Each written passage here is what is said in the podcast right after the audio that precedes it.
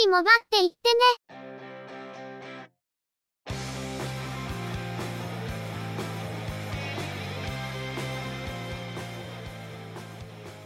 この番組は、モバイル通信に関する技術や業界の動向についてのニュース、IT ガジェットについての情報などの話題を中心にご紹介していま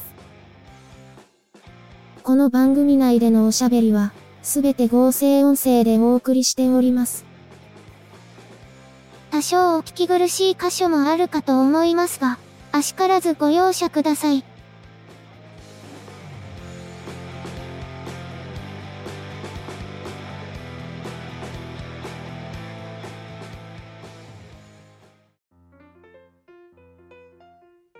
今週もゆくもばのスタートです。お届けいたしますのは、ネタを探してきたり、いろいろしてるのが中の人、またの名をハイマウント。そしてお話をするのは、佐藤ささらと、鈴木つづみと、嫌です。ゆくもば、第410回です。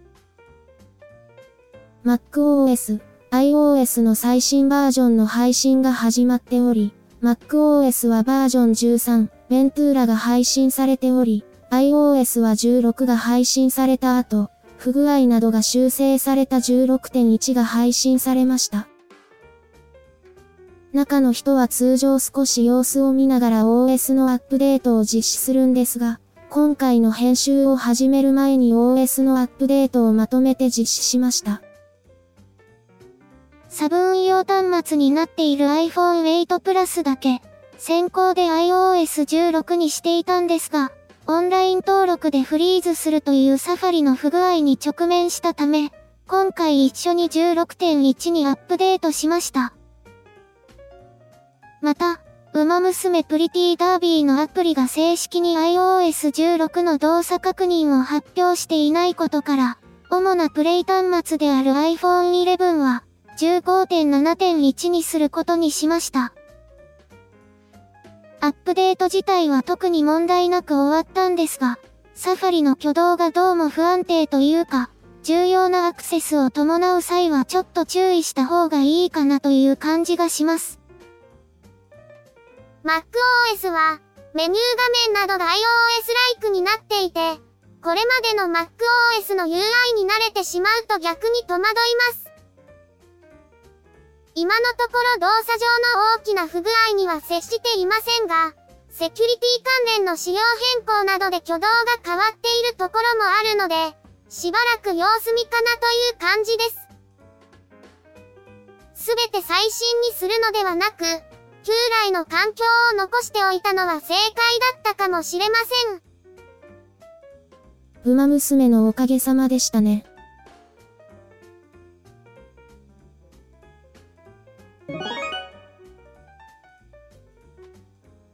それでは、今回のニュースです。トライアルカンパニーは、AI カメラを活用した24時間顔認証決済を、福岡市南区長にあるトライアル号長店に導入し、導入拡大に向けた実証実験を開始することを明らかにしました。24時間顔認証決済を導入することでセルフレジ決済が可能となり、顔認証時の年齢確認が不要になるとのこと。すでに福岡県宮若市のトライアル号は北店で関係者限定で運用を実施しており、問題なく運用できていることが実証されているとのことです。おさ店では顔登録カメラを2台、顔認証カメラを8台導入するとのことで、18歳以上であれば、店頭での登録後は誰でも利用できるようになるとしています。驚いているのが、中の人の家の割と近所なんですよね。ここは以前はゲオだったんですが、別の場所にゲオの店舗ができる前、中の人はここによく通っていました。ゲオが閉店後、しばらく空いていたんですけど、先日通りかかった際、トライアルの看板がかかっていてちょっと気にしていたところでした。顔認証で決済までできるスマートストアというと、Google とか Amazon とかが主導したものからと思っていたんですが、まさか地場の企業が実現するとは驚きです。トライアルは以前から中古のスマートフォンを活用した AI 認識技術の導入に積極的で、しかもどこかのソリューションを導入しているのではなく自社開発しているということでかなり注目の企業なんですが、想像していた以上に先進的な人材が集まっているみたいですね。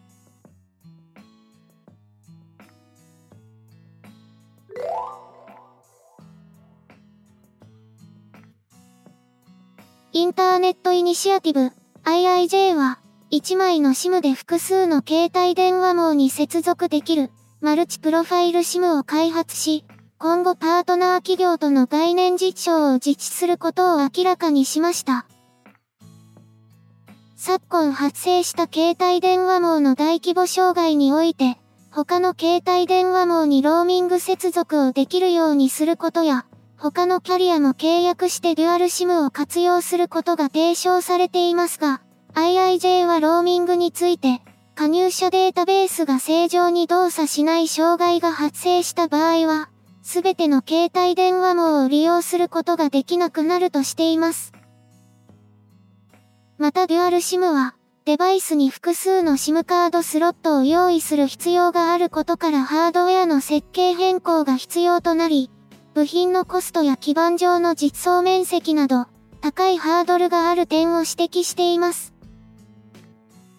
今回のマルチプロファイル SIM は、1枚の SIM カードの中に、IIJ と別の通信事業者の2つのプロファイルを保持しており、デバイスからのコマンドにより、利用するプロファイルを自由に入れ替えることができるとのこと。このため、既存のデバイスもソフトウェアの小規模な回収で対応できるとしています。通信障害が発生した際も、ネットワークの接続不良をデバイス側で検知した際にプロファイルの切り替えを実施することで他の携帯電話網に接続し、通信を確保できるとのことです。最近の通信障害で緊急通報に支障が出たという話について、スマートフォンなどで機能的に存在している、SIM カードなしでも緊急通報ができるという機能の活用が言われていますが、日本の場合は法的な制約があります。緊急通報に関しては電気通信事業法と同法に関連する総務省令などで定められています。詳細は以前タックポッドキャストさんでお話しされていたのでゆくもばでは省きますが、ここで定められているところがシムなし通報にとってネックになっています。マルチプロファイルシムで、緊急通報限定のプロファイルを搭載することでこの問題はクリアできそうな気がするんですが、これは一つ別の問題が生じる気がしてもいます。以前 iPhone を皮切りに、複数のスマートフォンで発覚した、デュアルシム運用中に緊急通報が正常に行えなくなるという不具合。この解消にしばらく時間を要しましたが、マルチプロファイル SIM に対応するソフトウェアの回収と、それに付帯したプロファイル切り替えの際の通信正常性の担保、また同じ問題が発生するのではないかと。今回のものは SIM カードのベンダーとの共同開発とのことなんですが、物理 SIM カードの技術で eSIM はまた別の話になると思うので、興味深い技術ですが、導入はいろいろと難しい問題を解決する必要がありそうだなと感じました。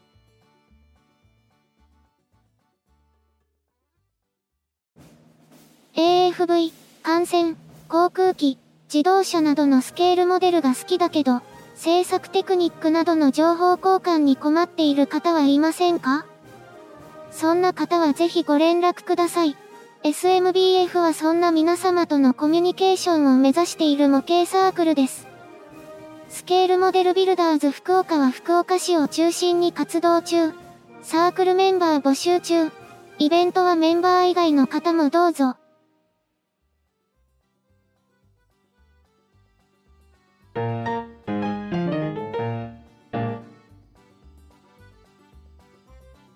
フォーカルポイントは、ショックスの骨伝導イヤホン、オープンランプロのミニサイズ、オープンランプロミニを発売しました。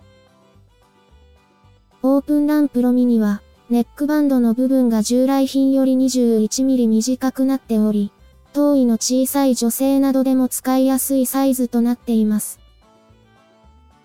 従来モデルと同様の防水防塵、音声技術を採用しているとのこと。また専用アプリを使用することで、イヤホンのマルチファンクションボタンの機能設定やマルチペアリング機能、イコライザー機能などが設定できる点も従来モデルと同様です。骨伝導イ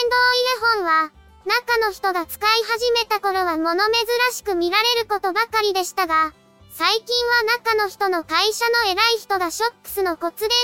ヤホンを使っているのを見かけたとのことで、ようやく中の人もキーの視線から解放されますね。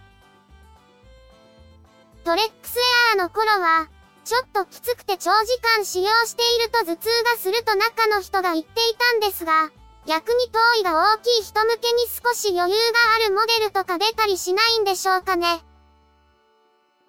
中の人は最近髪を伸ばしていて、髪の毛で押されてずれてくるんで、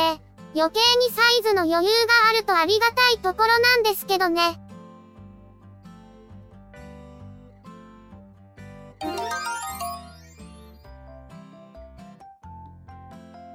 HTC 日本は、Android スマートフォン、デザイア22 Pro について、一部の APN で接続できない不具合があることを明らかにしました。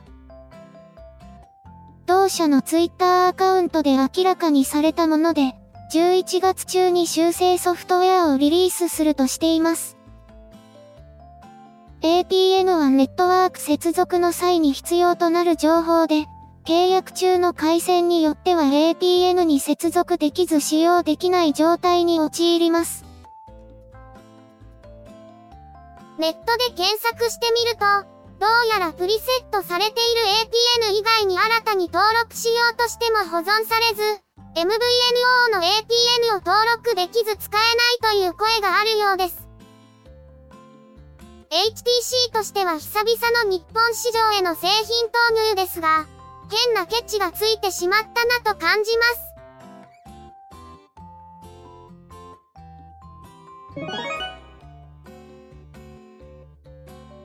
今回のニュースは以上です。3週連続で競馬のお話は避けようとしていたのですが、その決意を揺るがすすごいレースだったので、今回は秋の天皇賞の話をさせてください。と中の人が土下座しています。秋の天皇賞というと、中の人にとって忘れられないレースは、1998年と1999年、そして2008年でしょうか。もちろん他にも名勝負や記憶に残るレースがありますが、この3つは特別ですね。1998年は、サイレンス鈴鹿の悲劇、1999年はスペシャルウィークの天皇賞春秋連覇。2008年はウォッカと大和スカーレット。2頭の牝馬による名勝負です。今回のレースは、5年前の勝者である北サンブラックの3区、イクイノックスが一番人気。しかし今年は G1 レースで一番人気が勝てないというジンクスがあります。イクイノックスは3歳。今年はクラシックレースに出走しており、皐月賞、日本ダービーは共に2着。今回は皐月賞で敗れたジオグリフも出走します。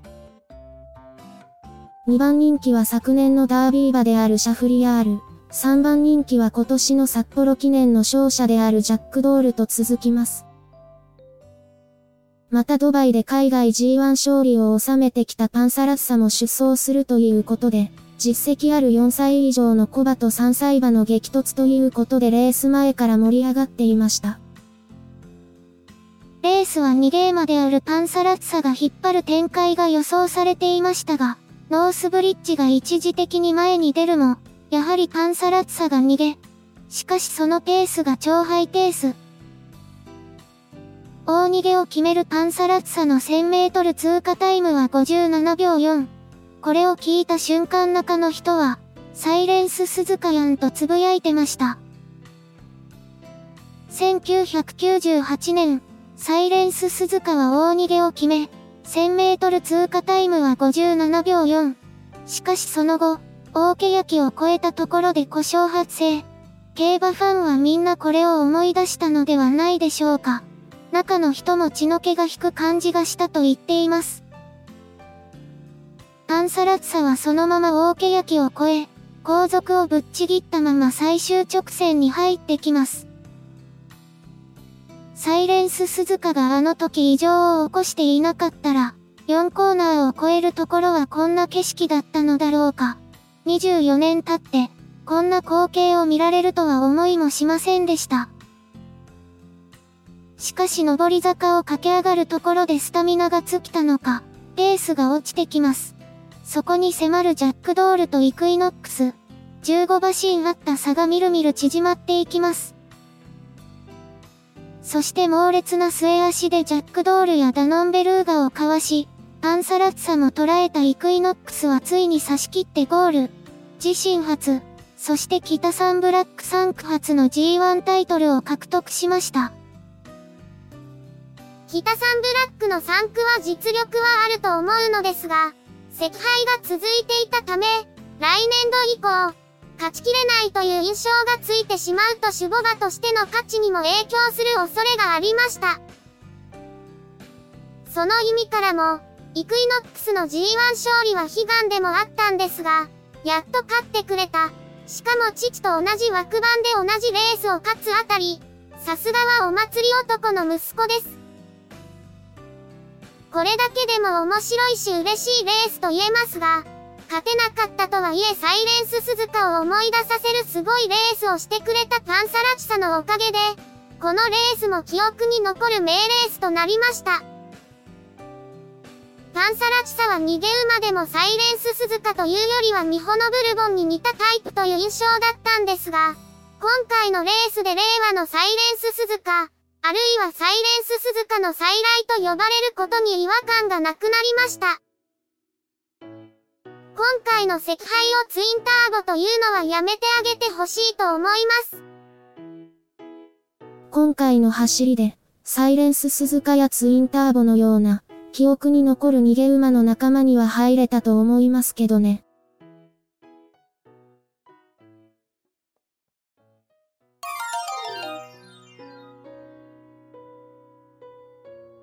今週のゆくもばは、そろそろお別れです。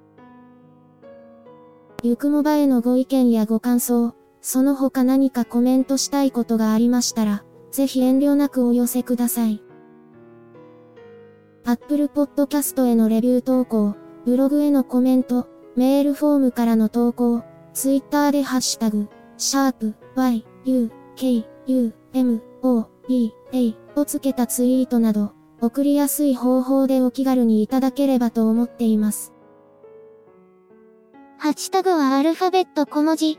日本語ハッシュタグは使用していませんのでご注意ください。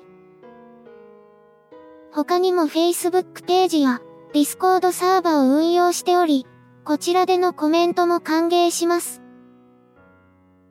詳細は Twitter アカウントをご参照いただければ幸いです。いただきましたコメントは、おおよそ月末をめどにしてご紹介させていただいています。また、ゆくもばで過去に配信していたものの再配信、ゆくもばアーカイブスを不定期で連続配信しています。お時間がありましたら、過去の振り返りとしてお聞きいただければ幸いです。では、今回はこれで失礼いたします。また次回。皆様のお耳にかかれますように。ゆっくりもばっていってね。ゆくもばは、チェビオ、クリエイティブスタジオを使って作成しています。番組作成にかかる一切を取り行うのは、中の一言ハイマウント。お話をしましたのは、佐藤ささら。鈴木つづみ。いや、でした。